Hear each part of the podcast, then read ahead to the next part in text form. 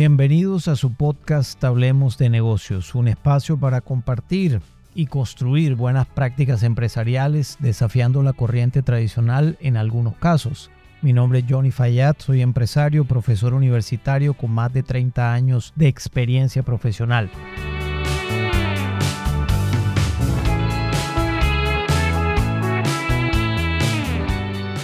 En el día de hoy quiero conversar contigo de un episodio que se llama academia y empresa. Y es una especie de crítica en relación con los criterios que a veces dicen que la academia está lejos de la empresa. ¿Por qué para mí elevo yo una crítica alrededor de esto? Porque en verdad la academia debe estar lejos de la empresa. Pareciera ser un contrasentido con respecto a lo que todo el mundo desde el punto de vista empresarial pide a la academia. Pero yo lo quiero matizar de alguna manera y es, las empresas tienen su rol y la academia tiene el suyo. Acercarse tiene un límite entre unas y otras. La academia debe acercarse hasta el punto que la empresa empieza la validación de las propuestas que la academia hace. Por ejemplo, la universidad debe generar el mayor número de propuestas posibles a la empresa para que la empresa ejecute, valide y retroalimente.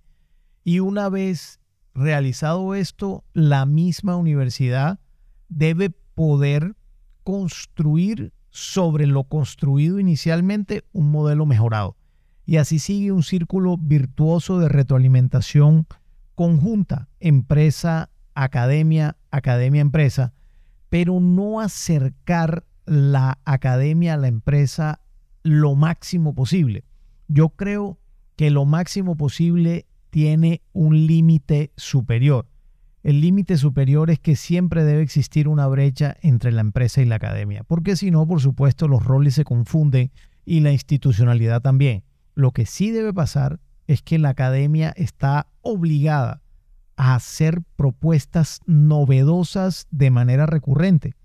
Una vez se validen en la práctica empresarial en todos los sectores de la economía donde participa la universidad, por ejemplo, debe poder como institución educativa elevar los nuevos modelos de negocios por sector de la industria, por sector del comercio, por el sector servicios, debe poder estar con iniciativas distintas con el propósito de que estas iniciativas, producto de la investigación de la academia, se prueben en la práctica empresarial. Es así como, por ejemplo, desde el punto de vista de gestión organizacional, de gerencia, de desarrollo organizacional, para poner solamente un ejemplo, planeación estratégica. El tema de planeación estratégica ha sido tanto en las universidades americanas como españolas y latinoamericanas, ha sido de alguna manera como un concepto que no se ha querido en ningún momento desvirtuar. Es decir, no ha habido en contrario teorías, modelos, propuestas que lleven a desvirtuar el modelo conocido de planeación estratégica que tal vez tiene 30 o 40 años ese modelo de planeación estratégica. Me uno al criterio de, alguna persona como Alejandro Salazar, un tipo muy interesante que escuché recientemente y leí un libro de él que se llama La Estrategia Emergente, que critica esta parte de la planeación estratégica que pongo como ejemplo y yo la llevo al plano de que la academia nunca ha rebatido ese concepto de planeación estratégica por algo que sea distinto, porque en la práctica real por lo menos en mi caso, nunca me ha cerrado metodológicamente el plan estratégico o la planeación estratégica como hasta hoy se conoce. Por supuesto que metodológicamente tiene algunas cosas válidas, pero yo creo definitivamente que hoy por hoy esa teoría debe poderse modificar y enriquecer. Si bien ha habido algunos otros conceptos que fortalecen el concepto de planeación organizacional, de todas maneras, creo que lo que hoy día se llama planeación estratégica como tal merece muchos cambios y eventualmente dejar tal vez dos o tres conceptos fundamentales y complementarlos con los otros autores y hacerlo viral, como se dice hoy desde el punto de vista de redes sociales, ese nuevo concepto o esos nuevos conceptos o propuestas para que la empresa lo valide, retroalimente y ahí siga el círculo virtuoso.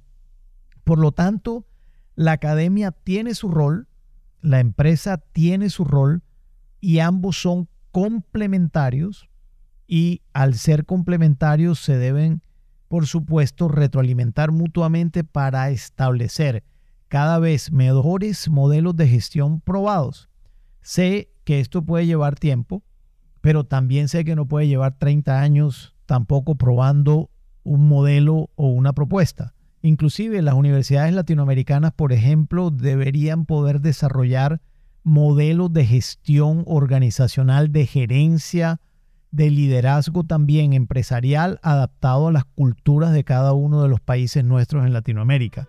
Yo creo que allí hay un espacio importante para que la universidad latinoamericana pueda seguir explorando y haciendo nuevas propuestas a la empresa que a su vez debe estar abierta a probar esos nuevos modelos que se brinden por parte de la investigación académica. Si te gustó este podcast, por favor compártelo con quien consideras le pueda interesar. Te invito a que te suscribas a Hablemos de negocios en Spotify, Apple Podcast o Google Podcast. Un abrazo.